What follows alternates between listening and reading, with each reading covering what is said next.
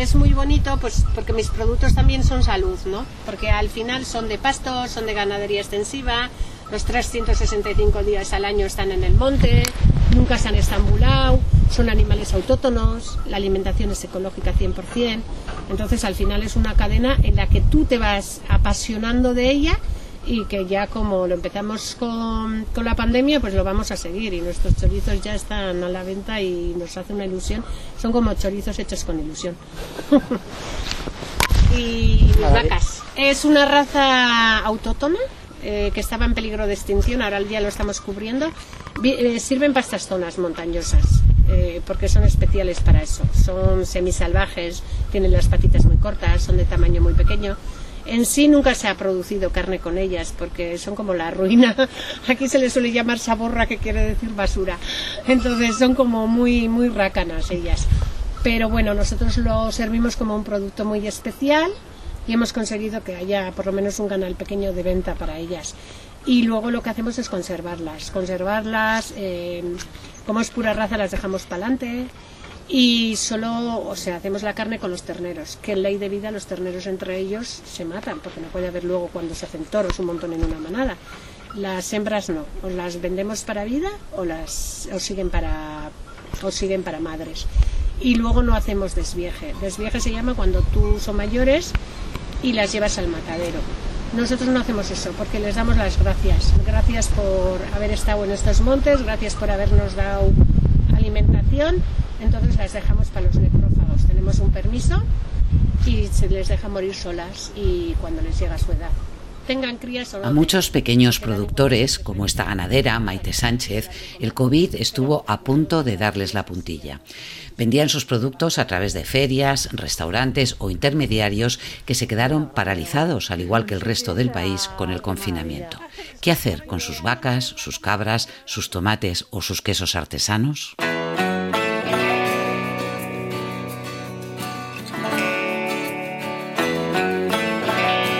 Hola, soy Montserrat Domínguez y esto es Extra, el podcast del País Semanal. Hoy os contamos historias de cómo se activaron las redes comunitarias, la imaginación y la audacia para que estos pequeños ganaderos, agricultores y pescadores pudieran salir adelante. Almudena Ábalos ha hablado con un puñado de ellos que supieron reinventarse.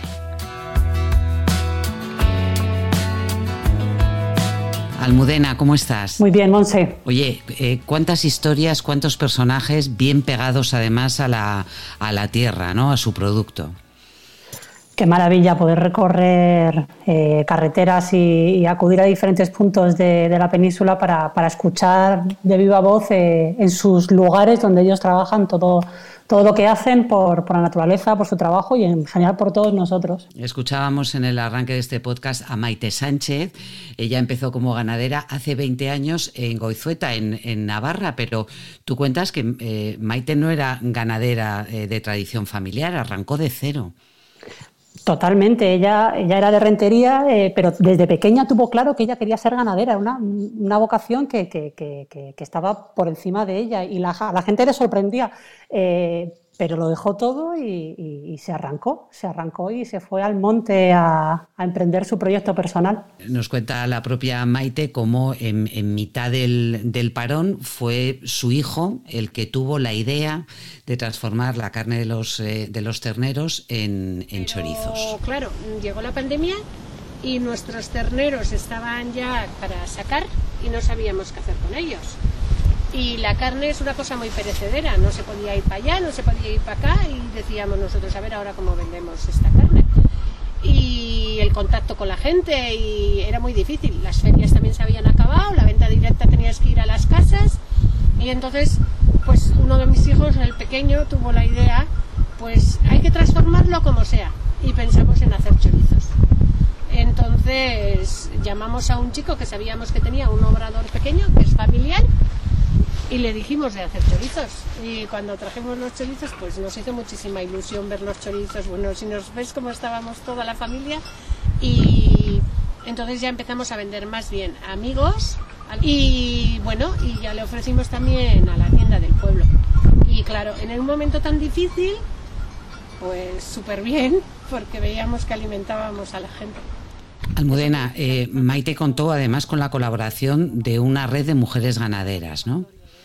Efectivamente, son Ganaderas en Red, que es un grupo de, mujeres de toda España con ganaderías extensivas al que ella pertenece y que son una red de soporte entre ellas alucinante. Se, apoyan, se hacen publicidad, se ayudan, se compran productos, eh, bueno, eh, ella, ella habla, habla muy bien de, que gracias a, que gracias al apoyo de estas ganaderas, pues no solo son más, visibles el trabajo de las mujeres eh, en la ganadería, sino que además eh, pueden salir adelante con iniciativas que igual tiene una en Sevilla y le apoya otra en Burgos y, y a ella le sucedió esto con los, con los chorizos durante el confinamiento. Oye, vámonos desde Navarra hasta, hasta Madrid, a la huerta de Carabaña. Allí Roberto eh, Cabrera, que tampoco viene de una familia de, hortelanos. Bueno, resulta que cuando cumplió 26 años se propuso recuperar hortalizas, verduras y frutas que habían desaparecido, como el tomate moruno. Mucho la atención cuando voy a las tiendas y hay gente mayor y tal. Dice, estos eran los morunos. o sea, porque los reconocen. a lo mejor llevan 40 años sin verlos, ¿eh? O 50. Ya. Y todavía es unas variedades que se cultivan bastante en, en, consumo local. O sea, pues eso, mucha gente mayor que sigue teniendo su huertecita. A ver, siempre las semillas han sido patrimonio de la humanidad. Ya. O sea, nadie es el dueño de las semillas, por mucho que la gente quiera adueñarse de las semillas. Las semillas son nuestro legado cultural, o sea, las semillas vienen con el ser humano y las semillas no son de nadie. Y entre agricultores os entendéis. Debe ser así, claro. Espera, que voy a coger la caja. Háblanos de, de Roberto y de su huerta de Carabaña. Pues Roberto lo que quiso fue poner en valor, sin tener, como decías, eh, ningún tipo de, tradición familiar, pero sí contaban con una huertecilla y, bueno, quiso poner en valor cómo Las Vegas, la comarca de Las Vegas, era una comarca que tenía muchísima tradición, esa sí que lo tenía, de, huertas, cómo se fue perdiendo con, la industrialización y, e, con esa pérdida se perdieron muchas semillas y Roberto precisamente lo que ha querido es buscar esas semillas, buscar a los agricultores que lo tenían de una manera personal, local en sus huertecillos, para, bueno, pues para poder hacer una, huerta con, con, tomates eh, de variedades antiguas, de variedades rústicas, como el, como, como el tomate del que él nos hablaba. Es que Roberto, de la noche a la mañana, bueno, la huerta de Carabaña, de la noche a la mañana, eh, creó una página web de cero y todos y muchos de los trabajadores que tenían en ERTE, porque ellos también tienen restaurantes, eh, se involucraron a, empaquetar, a enviar a domicilio. El propio Roberto también cogía la, furgoneta y, empezó a repartir. Eh, me contaba que a veces la gente incluso tenía miedo de, tocar la terminal para pagar con la tarjeta, porque bueno, pues porque había mucho pánico al principio cuando él iba a casa de la gente y cómo describieron unos emails la gente agradecidísima por, por haberles acercado pues eh, unas berzas unas lechugas, patatas, que es lo que él vende, pero, pero él se dio cuenta de, bueno, de que estaba haciendo un, un bien por la comunidad.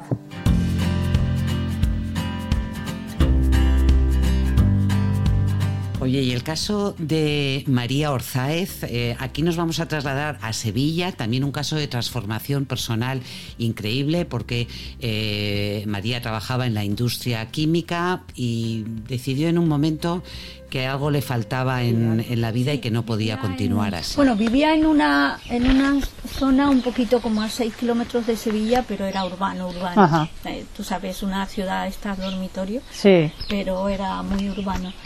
Y bueno, pues eh, mm, era una locura, mm, tenía a los niños pequeños, hacía unos horarios increíbles de horas de trabajo, trabajaba en la industria química y era una, una historia muy...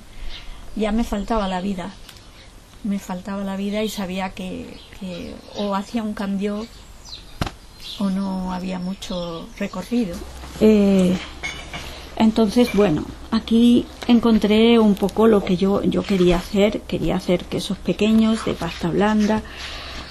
Que no se hacían en que España. No se hacían en España. Pero con nuestra leche, con la leche que se produce aquí, sobre todo en Andalucía, mm, es una locura no, no hacer este tipo de queso porque ese queso entraba mucho por la frontera O sea, el, nosotros éramos un mercado, pero producíamos la leche, pero vendíamos la leche como tal, y el 90% a los franceses. Entonces ya me dolía. Ya.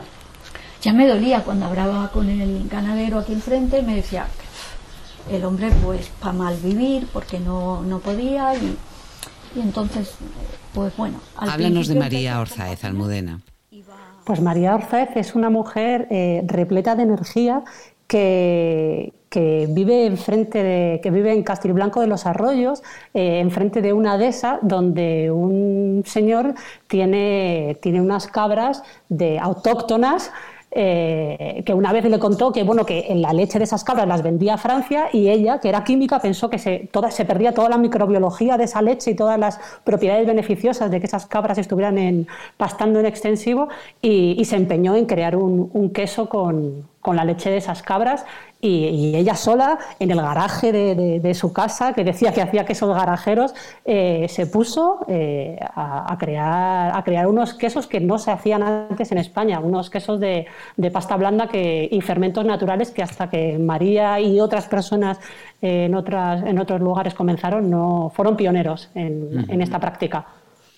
Bueno, y de nuevo a ella, eh, que también, digamos, se había hecho un nombre como, como maestra que será artesana en restaurantes eh, de prestigio y, de lujo, se tuvo que buscar la vida porque todos estos estaban cerrados y tenía que vender también directamente al consumidor. Así es, sus, ella tiene con, sus hijos eh, una, pequeña tienda en, Sevilla donde venden no solo los productos lácteos que, lácteos que elabora ella en la quesería, sino que también venden productos ecológicos eh, de, la zona, productos locales y se pusieron con una, igual, eh, igual que sucedía con Roberto, se pusieron con una furgoneta a repartir, a hacer repartos a domicilio tanto de su queso como, del resto de, de productos que suelen vender ellos. Nos trasladamos ahora hasta Palencia, a un pueblo a paredes eh, de Nava. Allí eh, trabaja con, su, eh, con sus corderos Sagrario Hoyos. Fue reinventarte a, toda prisa, porque encima lo que tenemos nosotros en contra siempre es que trabajamos con productos perecederos, ya. que se pasan de peso. Ya. Y entonces no es como dices, bueno, un kilo de cebada o de otra cosa que no perezca, dices, lo guardo ahí y cuando llegue el buen momento, pues ya lo quito, lo vendo o esto. Pero con ello, ¿qué hacíamos? Se pasaba de peso, lo pasamos muy mal, ¿eh? mucha incertidumbre, muy mal, lo pasamos muy mal, la verdad. Pero no solo nosotros, no, ¿eh? todo, no, claro, sí. Nosotros tuvimos la suerte de poderles quitar. Claro. Pero hubo gente que lo pasó muy mal y casi les regaló. Ya. Estaba la gente muy cabreada, hasta en las redes sociales lo veía. Y entonces, pues, mm, empezaron a, a decir que cerraban los restaurantes y todo esto. Y la verdad, ¿eh? te digo la verdad, es, ha sido el momento en el que me he dado cuenta la importancia que tenía la restauración o los restaurantes en mi vida. O en mi vida o en mi, en mi oficio. Porque es que fue cerrar ellos y darte cuenta que sobraban lechazos por todos los lados.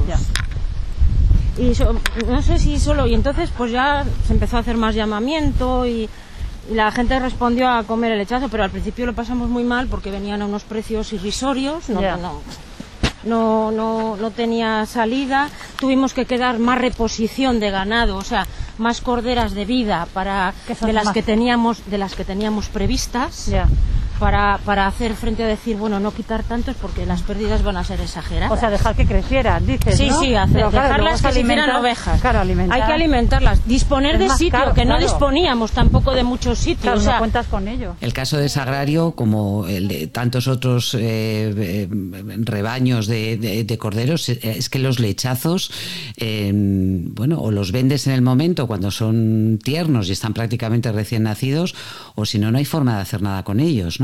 Sí, eh, o se venden normalmente con un máximo de 21 días. Eh, a partir de entonces, eh, los digamos que se los comían los propios pastores. hubo, a mí me llegaron varios emails durante el confinamiento y varios WhatsApps de gente de diferentes puntos diciendo que por favor que qué hacían con el cordero, que a ver si podía comprar cordero. Se ruló mucho y aquí sucedió lo mismo también con un email que se ruló y gracias a eso eh, bueno, pues eh, Sagrario y otros pastores de, la zona de tierras de campo de, Palencia pudieron, pudieron darle salida. Llevaban durante meses investigando cómo podían preparar un lechazo de la manera tradicional para que cuando una persona llegara a Palencia de un fin de semana y le apeteciera tomarse un lechazo en un restaurante, no tuviera el inconveniente de que en el restaurante le dijeran que tenía que haberlo encargado con antelación. Ellos estuvieron durante, pues lo que te digo, durante meses eh, viendo cómo podían lograr que los restaurantes tuvieran los lechazos preparados para darles un toque y, poderlos eh, poner en el momento como si llevaran asándose horas en, el, en sus hornos. Y, este fue el, proyecto, la startup, la spin-off de la que hablas, que gracias a ella eh, pudieron empezar a asar eh, lechazos durante el momento álgido de la paridera en marzo y pudieron vender bueno, pues, pues muchos lechazos por, por, por correo. Claro, es interesante porque eso abre, abre ahora nuevos canales que antes no tenía y recupera la tradición de llevar a asar a las panaderías ¿eh? el, lechazo que tú comprabas al, al, carnicero y que te lo hacían directamente en el horno donde antes habían eh, cocido el pan. Bueno, eso de una manera más industrial y que luego te llega a casa envasado al vacío. Sí, y que solo tienes que directamente eh, meterlo en el horno y es como si lo hubiera llevado, como se hacía antes, a las panaderías de los pueblos cuando se apagaba el horno porque ya se había hecho el pan y con ese calorcillo que se quedaba se hacía el lechazo, pues el resultado final es, es, asombroso porque yo lo pude, lo pude comer allí con ellos y, y doy fe. Además, ellos han hecho catas con gente, con, restaurantes, con cocineros, con pastores, bueno, con gente del pueblo y, dijeron que nadie encontraba la diferencia.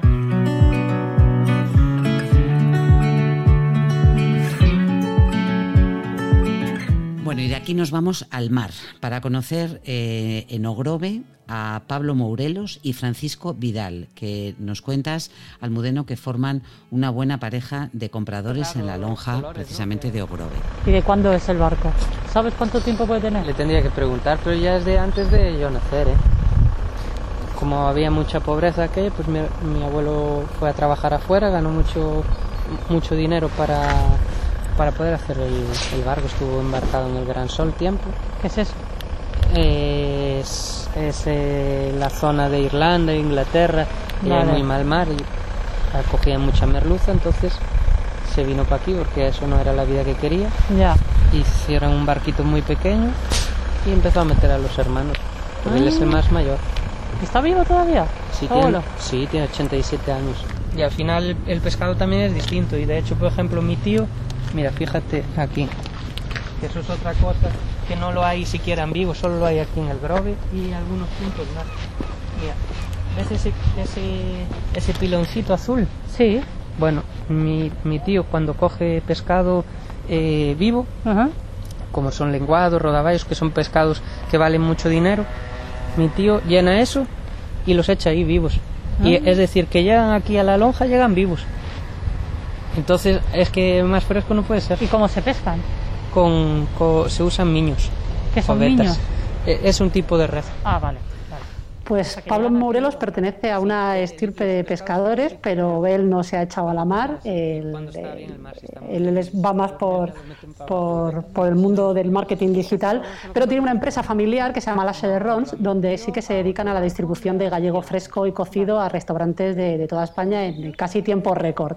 Francisco Vidal es la persona de confianza, el hombre con toda la experiencia del mundo que lleva yendo a la lonja mm, pues más de 50 años y que tiene un ojo y especial para, para, detectar dónde está el buen producto y, y, hacerse con él. Entonces, Pablo y Francisco son los, son los compradores de, de, de esta empresa que se encarga de, llevar el marisco a, domicilio, según Pablo asegura, casi en 24 horas desde que sale del Atlántico hasta que lo tienes en casa. En lo que a Pablo se le ocurrió, como, cerraron los, cerraron, cerró la hostelería, pues se le ocurrió invertir en publicidad digital para, para su página web, eh, darle bola en las redes sociales y, y bueno, parece que, que tuvo efecto porque contaba que multiplicaron las ventas y que gracias a eso pues pudieron seguir trabajando todos los trabajadores de la empresa, que son 16, eh, hasta ahora eh, han seguido. Estoy pensando, Almudena, eh, muchos de los productos de los que hemos hablado, el, lechazo, por supuesto el marisco, el pescado, la, carne, la buena verdura, la buena fruta, estos son típicos ahora de, eh, de, las fiestas. No sabemos cómo las vamos a pasar, si vamos a ser 10, 6, 4 o no va a haber fiestas en absoluto, pero sí que conviene ¿no? hacer una reflexión eh, cuando vayamos a comprar productos para llenar nuestra nevera, sobre todo para ocasiones especiales lo importante que es mm, recordar eh, a quienes trabajan de una manera tan cariñosa, con tanto cuidado y con tanto esfuerzo en, productos que llevan un cariño, una dosis de cariño y de trabajo extra, ¿no? Sí, y no solo eso, sino que es que a mí lo que me pasa ahora es que me levanto por la mañana y pienso, bueno, a estas horas ya han ordeñado las vacas, ya han recolectado mm, no sé cuántos kilos de hortaliza, ya han venido de pescar y, o sea, gente que trabaja muchísimas horas al día para que a nosotros nos lleguen productos de calidad a, la mesa, a los mercados. Es, es, hay, que, hay que preguntar, hay que hacer el esfuerzo de preguntar en, el puesto del mercado o, donde cada uno haga la compra de dónde vienen las cosas y no estaría mal preocuparse un poquillo por eso, preocuparse...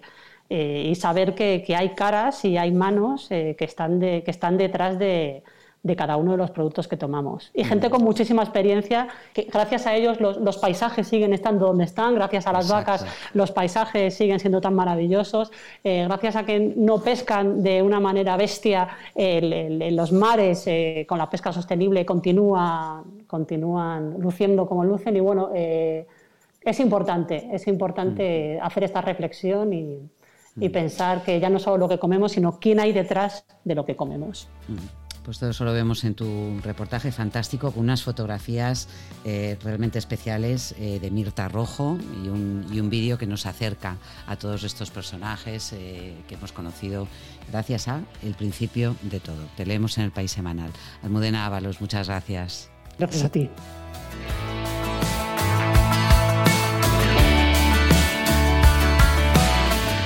Dejamos detrás el campo, las huertas y el mar para atravesar los muros de una prisión. La de Soto del Real, que acoge a más de mil presos, aunque quizá los más conocidos son los que habitan el módulo 10. Entre otros, allí ha cumplido condena Rodrigo Rato, ex vicepresidente del gobierno, ex director gerente del FMI y de Bankia. El pasado 2 de octubre se despedía así de sus compañeros tras conseguir el tercer grado. voy a decirles en primer lugar que muchas gracias por estar aquí recibirme. En segundo lugar, que quiero agradecer a todos los funcionarios de Soto del Real su profesionalidad y su humanidad. Especialmente quiero referirme al padre Paulino y a las personas que le acompañan todos los domingos en la misa, que hacen una labor espléndida para todos los reclusos y todos los internos, así como para las ONGs con las que he podido colaborar mientras que he estado aquí. Y sin duda quiero dirigirme y referirme a mis compañeros de Soto del Real y especialmente a los del módulo 10, en los que dejo muy buen recuerdo, espero, y ellos, y ellos lo tienen en mí. Y les deseo a todos mucha suerte, justicia y libertad. Buenas tardes.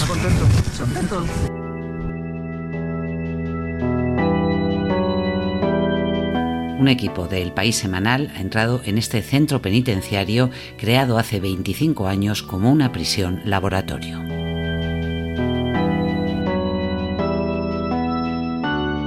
Jesús Rodríguez, muy buenas. Hola, Monse, buenas. buenas. Oye, cuéntanos eh, por qué Soto del Real era una especie de laboratorio, un, tipo, una prisión modelo para luego construir otras similares. Bueno, porque era la ruptura con lo que había sido el modelo carcelario de la, de la dictadura, que era un eh, modelo de privación de libertad que era, pues, servía para castigar a las personas que estaban fuera de la ley, pero en ningún momento para rehabilitarlas ni reinsertarlas. Y ahí llega eh, Soto del Real, que es una, una, cárcel nueva no solamente de aspecto, sino de, sino de espíritu, de lo que pasaba allí dentro, y bueno, se le llamó centro tipo, venía, eh, venía a sacar adelante lo que, la idea de la Constitución de, rehabilitar y reinsertar a los presos. y, a partir del año finales de los 80, comienzo de los 90, se lleva a cabo y, sobre ella se hacen más de 20 cárceles en toda España, desde Melilla hasta La Coruña, con ese modelo moderno, rehabilitador de prisión. Eh, y en ese modelo lo que son fundamental son los módulos, es decir, como pequeñas ciudades dentro o pequeñas cárceles dentro de la gran eh, cárcel y que cada una es autosuficiente, ¿no? ¿Y cuál es, cuál es la filosofía detrás de ello? Ah. Hombre, yo creo que, en este modelo de cárcel había dos cosas fundamentales. Primero era de altísima seguridad, o sea, de una cárcel como Soto del Real no te puedes escapar eh, porque es una cárcel de alta seguridad y dentro hay pequeñas cárceles, lo que te permite cada una de esas pequeñas cárceles, que son los eh, que conocemos por la televisión, los módulos, es una clasificación exhaustiva en la, que se disecciona el pasado, eh, el expediente carcelario, las penas de cada preso y conforme a esa, a esa personalidad se le mete en, un, en una cárcel pequeñita que tienen entre, en torno a 70 presos en la que, bueno, pues se, dependiendo de su peligrosidad, eh, de, su conducta dentro de la cárcel, de cuál haya sido su delito, eh, pues eh, se le coloca con personas de, su, de, su, de un perfil homogéneo, con lo cual el tratamiento es mucho más fácil. No es lo mismo tener en un mismo módulo a etarras, yihadistas, maltratadores y, narcotraficantes que tener a, a perfiles homogéneos, ¿no? Eso facilita el trabajo exactamente de, reinserción y luego algo importantísimo en, en, Soto, eh, que son los talleres, ¿no? El, trabajo remunerado eh, donde pueden trabajar los presos que así lo deseen, ¿no? Claro, el, el, eje de las cárceles antiguas era la celda. O sea, normalmente el preso eh, este, se pasaba muchas horas en la celda, encerrado en su celda, sin hacer nada, sin trabajar, sin estudiar, y entonces lo único que hacía era rumiar su odio y a, través de, a través de los años. Lo que se hace con el nuevo modelo, eh, a partir de Soto el Real, es que el, preso sale a las ocho y media de la mañana de la celda y no vuelve a la, celda hasta las nueve de la noche. Y en esas horas está haciendo cosas. Hay una parte de tratamiento psicológico, eh, conductual, educacional hay, eh, hay escuelas, hay un módulo de UNED, que era en el que estaba eh, Rodrigo Rato, está Bárcenas, en el que la mayoría de los, eh, de los presos pues, realizan cursos de la Universidad Nacional a distancia. Y luego hay talleres retributivos. Hay, en el caso de Soto del Real hay dos empresas, una de material eléctrico y otra de confección, bueno, que tiene una pequeña fábrica dentro de, dentro de la cárcel y, y, los presos trabajan en esos, en esos talleres eh, y pueden ganar en torno a una media de 500 euros al mes. Eh, luego tienen más facilidades para conseguir permisos, para, eh, o sea, se considera una persona de buena conducta, un preso de buena conducta, el que está en, un taller de este tipo. Y de esa forma salen a las 9 de la mañana, desayunan y ya están fuera, excepto el, rato de comer o tal, están fuera y ya vuelven, pues se supone que medianamente cansados o satisfechos por su trabajo, a la celda donde, donde bueno, duermen, tienen su intimidad y vuelta a empezar se intenta que sea lo más parecido a la vida, a la vida normal, o sea, que sales de tu casa, trabajas, etcétera, ¿no? Oye, te contaba el secretario general de instituciones eh, penitenciarias eh, que la tasa de criminalidad en, España es más baja que en otros eh, países europeos, pero que comparativamente tenemos más gente en prisión. ¿Eso por qué? Bueno, se supone que tenemos un código penal eh, muy duro. Eh, si tenemos una eh, tenemos menor de menor índice de criminalidad, por ejemplo, frente a Estados Unidos o en temas de asesinato estamos muy por debajo o de Francia, y al mismo tiempo tenemos proporcionalmente más gente en prisión, es que nuestras leyes son más duras. De ahí un poco el mensaje, la modernidad, el futuro de el futuro del sistema penitenciario serían las, las penas no privativas de, libertad, los trabajos en beneficio de la comunidad, eh, la, la, semilibertad, ya sea en algún tipo de, de semiprisión o con la pulsera telemática. Eh, en fin, lo que se ve es que la cárcel sirve, eh, sirve para encerrar a, a los que son incorregibles o que son malísimos, ¿no?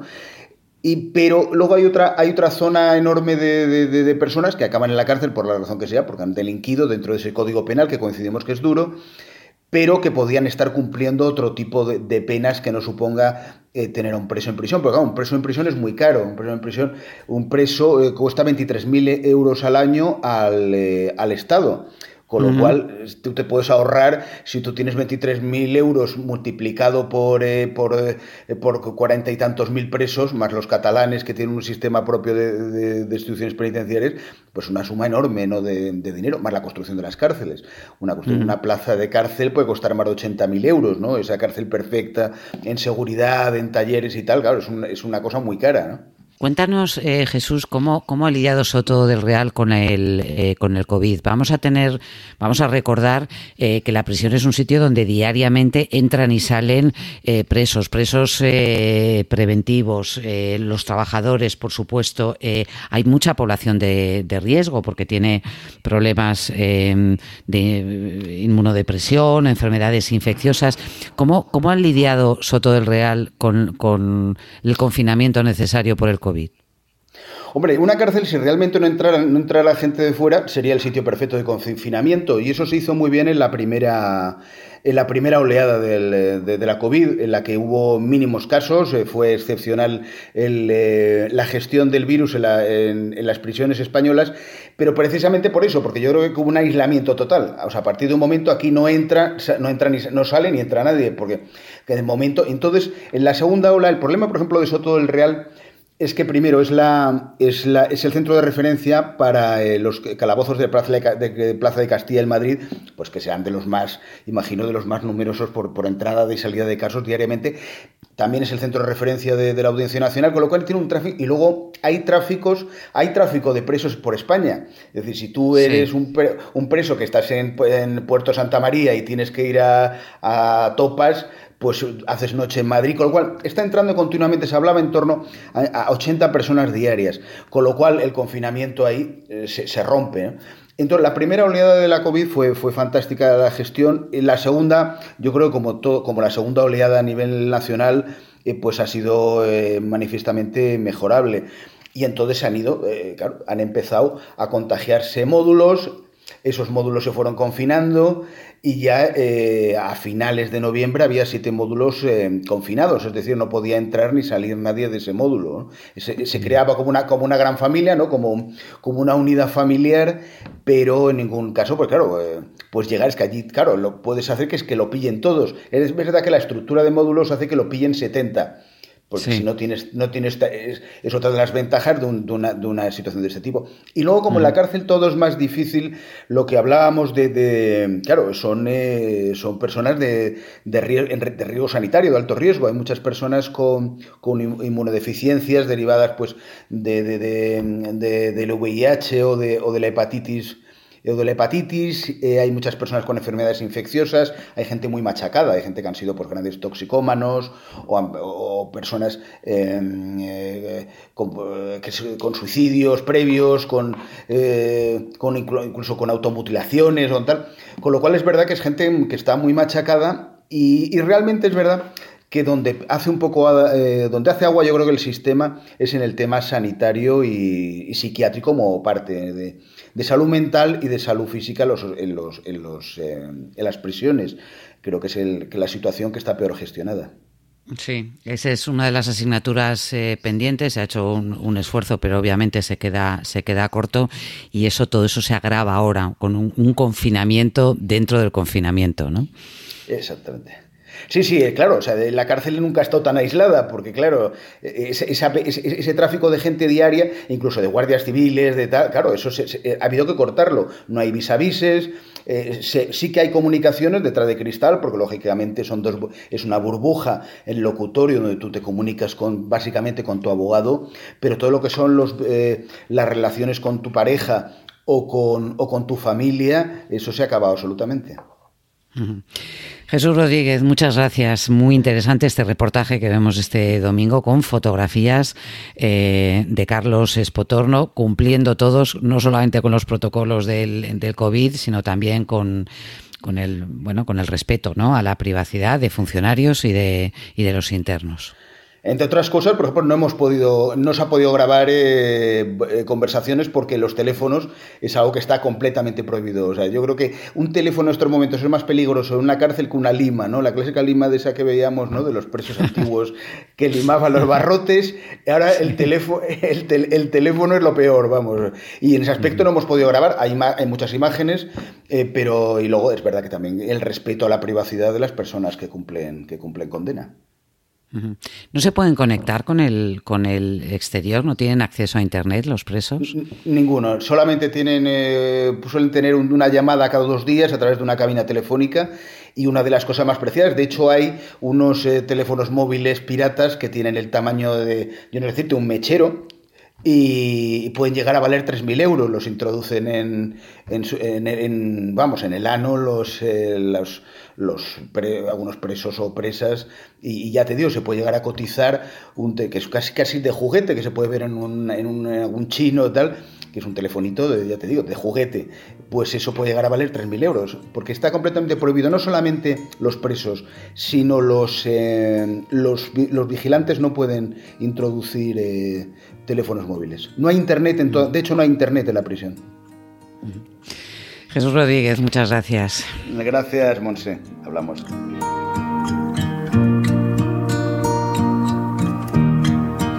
Estos y otros reportajes, junto con nuestro especial Gastronomía, los encontrarás en el País Semanal de este domingo 29 de noviembre en tu kiosco y en la web. José Juan Morales ha estado al frente de la realización de este podcast. Hasta la próxima semana.